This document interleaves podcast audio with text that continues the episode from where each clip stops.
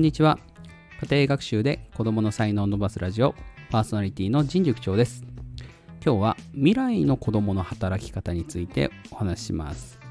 今皆さんのお子さん、将来どんな仕事をしていると思いますか？またはどんな働き方をしていますか？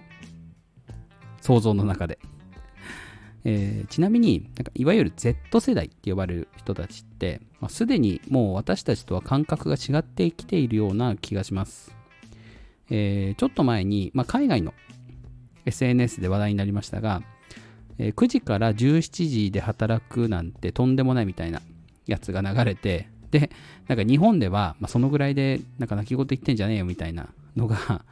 結構バーって出たりして、で海外ではその通りだみたいなまあ、どっちもあったんですけどね。日本でも海外でも。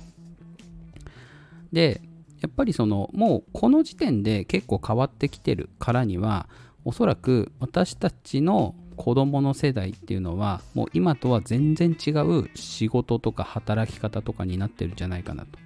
思うんです。で、例えば、えー、今ってやっぱりその一生懸命働いて出世するよりも自分の時間をしっかりとって家族との時間をしっかりとってこう豊かな人生を過ごしましょうみたいなお金を稼ぐよりも時間の方が大事ですようん私も結構こっち派です正直、まあ、稼ぎすぎてもやっぱりそのお金って本当に使い切れるのかなってあるしなんか無限にだから10億とか20億とか稼いででその結果その稼いだ分の時間って戻ってこないですよね。Die with Zero のお話が結構面白かったんですけど、やっぱりその、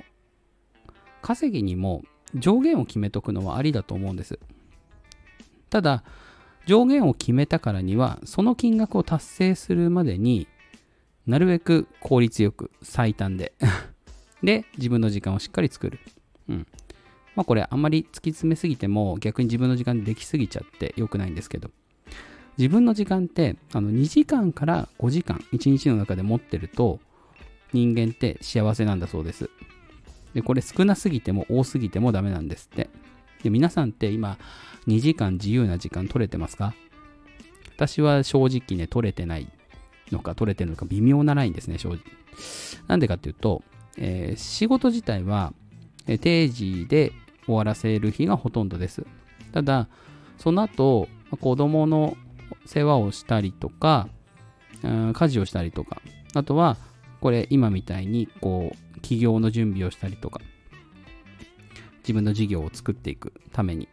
で、その時間って自由な時間でありつつ、自由じゃない時間なんですよ。だから結構難しいなと思って。楽しんでやってる分にはいいのかなってで、逆にこれ5時間超えてもダメなんだそうです。これ、あれですよね、定年超えた人が全然なんかこう、やる気なくしちゃってとか、何したらいいのかわかんないとか、暇すぎてみたいな。これってまさにこれなんですよ。暇すぎると人間って幸福じゃなくなるんですって。